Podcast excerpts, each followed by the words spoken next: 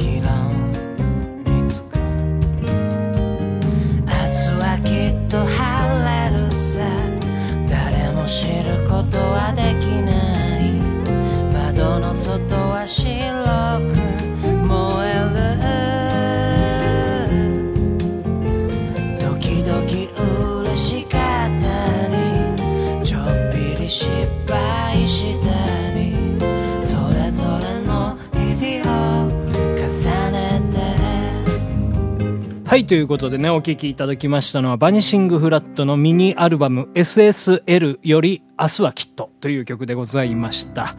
はい。今日はね、そうですね、何の話をしましょうかね。なんかね、最近思うんですけどね、ちょっとなんかこう、話が弾む話の方がね、いいかなっていうふうに思うんですよ。それはまあね、うん、僕も話してて楽しいじゃないですか。だからね、まあ基本的にね、もうこれからはね、自分の好きな話をね、しようかなと思うんですよね。井上が好きなことの話をね、していこうかなということでございまして、今日はまあ、えー、唐突ではございますけど、えー、ピザの話をね、していこうかなというふうに思います。僕ね、ピザね、好きなんですよね。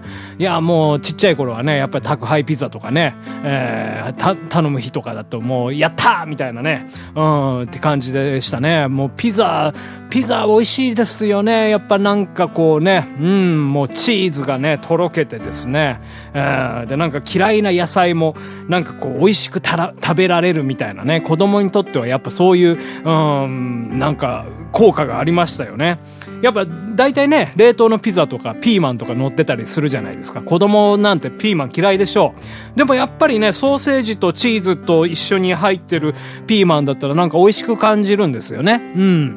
で、なんかやっぱそういうとこからピーマンの美味しさみたいなものを、えー知って、で、それからピーマン単体でもね、食べれるようになったりするわけでございます。ですからやっぱ美味しいね、調理方法っていうものをね、えー日々考えていくことがね、まあ子供の変色を、えー直すという、まあそういうところでにつながるのかな、なんていうふうにね、思ったりもいたしますけどもね。はい、まあピザ、そうですね、たあれ、ミュータントタートルズってね、昔ありましたよね。うん、亀忍者ですよ。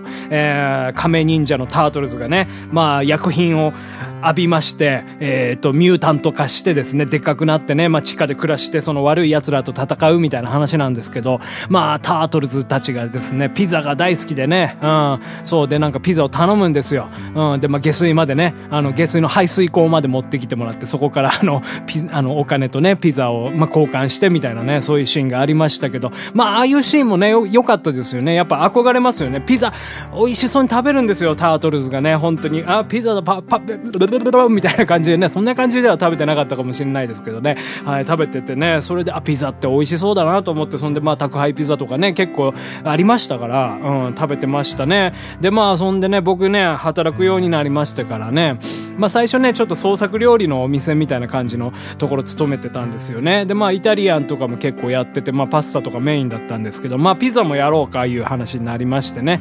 うん、で、まあ、ピザ作ってたんですよ。まあ、で、そんでね、うん、まあ、そこのピザはね、あんまり美味しくなかったんですけどね。うん。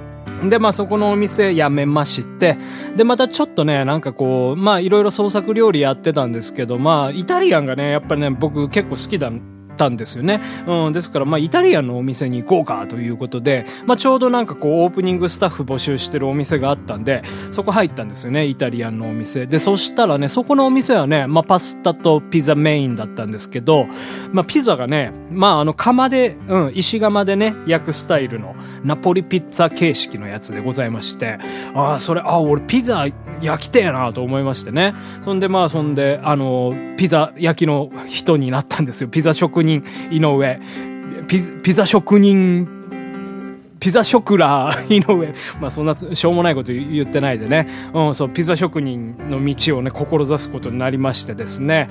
まあ結構ね、でもね、大変なんですよね。あの、ピザ、あの、窯で焼くってのはね。うん、まずね、辛いのがね、暑いんですよ。あの、窯ってね、あれ400度ぐらいでね、焼き上げるんですよね。ですからやっぱまあこう、ね、近づくとね、結構もう暑くてですね、でも腕のね、産毛とかも全部なくなっちゃいましたね。もう焦げてね。ええもうそんな感じだったんですけどね。うん、面白かったですね。でもね、やっぱその、30秒ぐらいですかね。30秒ぐらいで焼き上げるんですよ。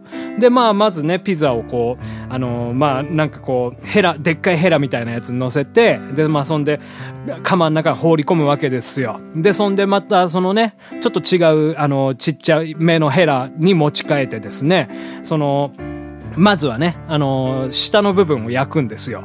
で、その、ちょっと、や、焼けた頃に、その、ちっちゃめのヘラで、こう、あの、回してですね、あの、焼き目をまんべんなくつけていくわけなんでございますけどね。もうだからその間が30秒でしょ。だからもう、ちんたらしてられないんですよ。うん。そんで、まあ、何回も、まあ、くるくるくるくる回してですね、その釜の中で、うん、綺麗にね、焼き目をつけていって、で、まあ、最初の方なんかもう下手くそですから、できましたっつって言ったら、先輩、こんなんもうピザじゃねえっつって、ボーンってね、捨てるんですよね。いや、もったいないなと 思ったりしますけどね、もう結構、まあ、その職場はね、バイオレンスでしたね。はい、もう本当もう、ああ、もうどんどん人が辞めてってですね。うん、まあ、あまあ今言うたらもうブラック企業でございますけど。はい。まあで、まあなんとかね、もうちょっとね、悔しかったんですよ。僕、まあそれまでもね、いろいろまあ挫折して、あの、来たことはいろいろありましたんで、やっぱなんかね、することきにね、まあ期限を決めてやりたいっていうのがあるんですよ。とりあえず、辛くてもこの期間は頑張るみたいな、うん、まあそれがいいのかどうかもわかりませんけどね、今となってはね。うん、なんですけど、まあ2年は絶対頑張ろうっていうことでね、決めました。はい。まあこのピアノバーも2年頑張ろうっていう風に決めておりますけどね。うん、まあ、とりあえず、まあ2年後も続けてるかどうかわかりませんけども、はい。まあそんな感じでね、まあピザをね、うん、2年間、うん、やりましたね。まあ結局、2年ちょい、やったかな。うん。まあ、それ実家のね、あの、地元の広島でやってたんですけど、まあ、東京行こうか、いうことで、えーま、そこをね、退職することになったんですけどね。うん。まあ、でもね、まあ、その2年間ずっとやっておりましたらね、まあ、人間関係はね、仲良くはなんなかったですけどね、まあ、なんかこう、やっぱ仕事も板についてきて、ピザのね、こう、もうピザもどんどん、えーうまく焼けるようになったんですよね。うん。なんかその、最初は1枚しか焼けなかったんだけど、ま、もう途中からね、もう本当まあ土日なんかも結構え偉い人来るんで、もう一気に2枚焼きとか、まあそういうね、感じもやってたんですけどね。はい。まあ面白かったですね。美味しいんですよね、やっぱりね、その釜で焼くとね。まあ温度もそうですけど、やっぱその木のね、香りとか、まあチップとか入れるんですよね。あれ桜のチップ入れてたと思うんですけど、その香りがね、ついてね、全然ね、オーブンでね、焼くやつと違うんですよね。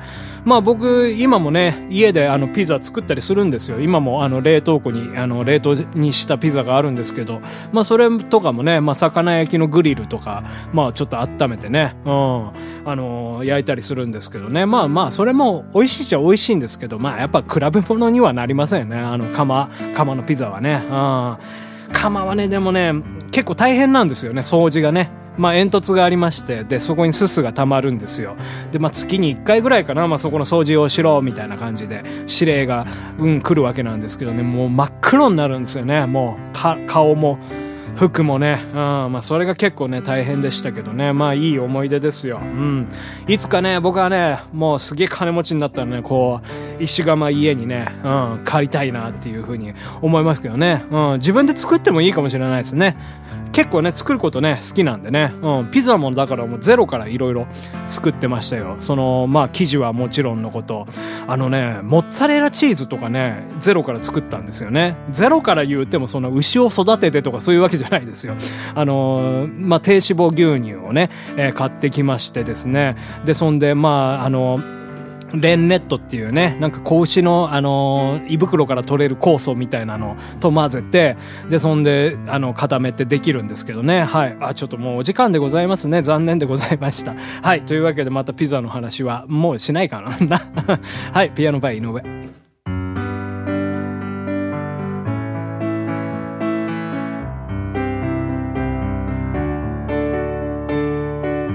It is the evening of the day. I sit and watch the children play.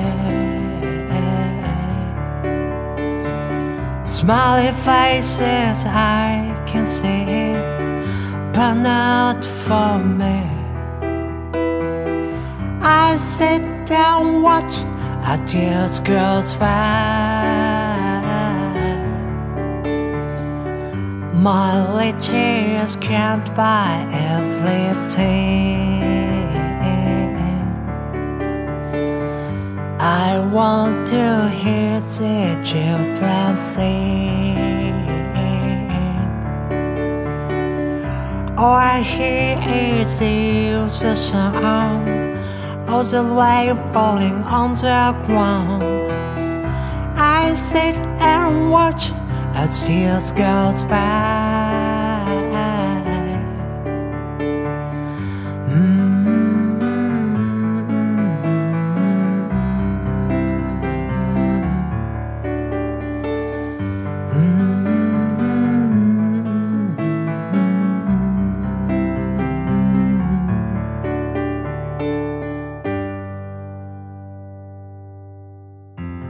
ピアノバー井上、そろそろお別れのお時間でございます。今日はピザの話をね、してまいりましたけどね。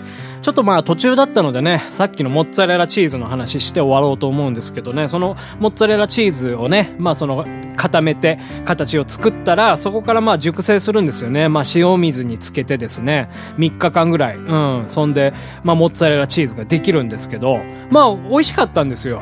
うん、自分で作ったし、そういうのもあったんですけど、ただね、コスパがね、あんまり良くないなっていう風に思いましてね。